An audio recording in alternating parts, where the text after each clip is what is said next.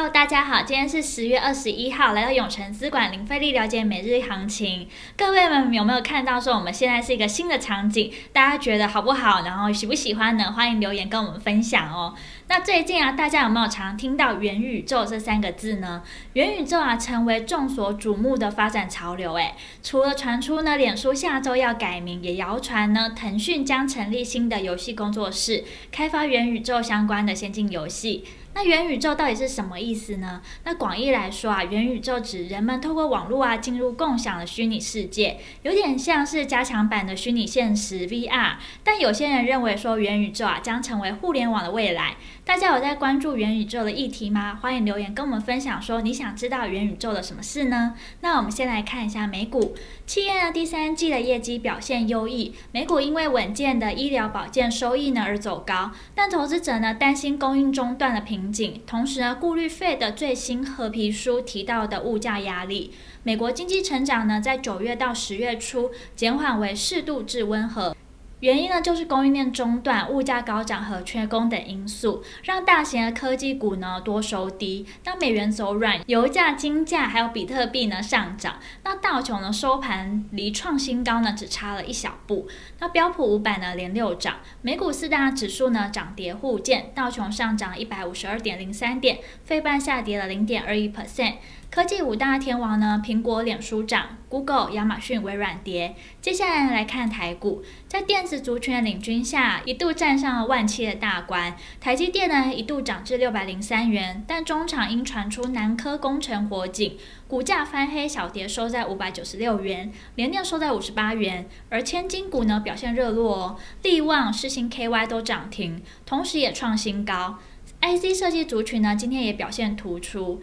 比特币啊，冲破六点六万美元创新高，再度激励了挖矿族群的表现。青云涨停，印泰、立台、技嘉等涨势也不错。航运股长荣、阳明在盘上的表现，万台呢则翻黑下挫。钢铁族群再度成为多头指标，中钢领涨约一 percent。不过呢，多头追价力道不足，中场呢仅小涨一点六九点，收在一万六千八百八十九点五一点，成交值呢来到三千零七十七亿元。三大法人人呢合计买超七十六亿，外资买超六十八亿，投信买超零点四七亿，自营商买超七亿。目前呢可以看出，今天是测试压力的一天，早盘开高走高，上探万七点大关，最高点呢。距离季线不到五十点后压回，就像近期台股的惯性，还有我们说过的一样，台股呢反弹速度通常不会太快，尤其成交量呢还没有放很大。今天虽然稍稍超过月均量，但也只是三千亿多一些。中场呢收在平盘附近，小涨两点，遇到压力回档很正常。反弹行情呢还没有被破坏。那盘中热门产业包含了钢铁、造纸及银建。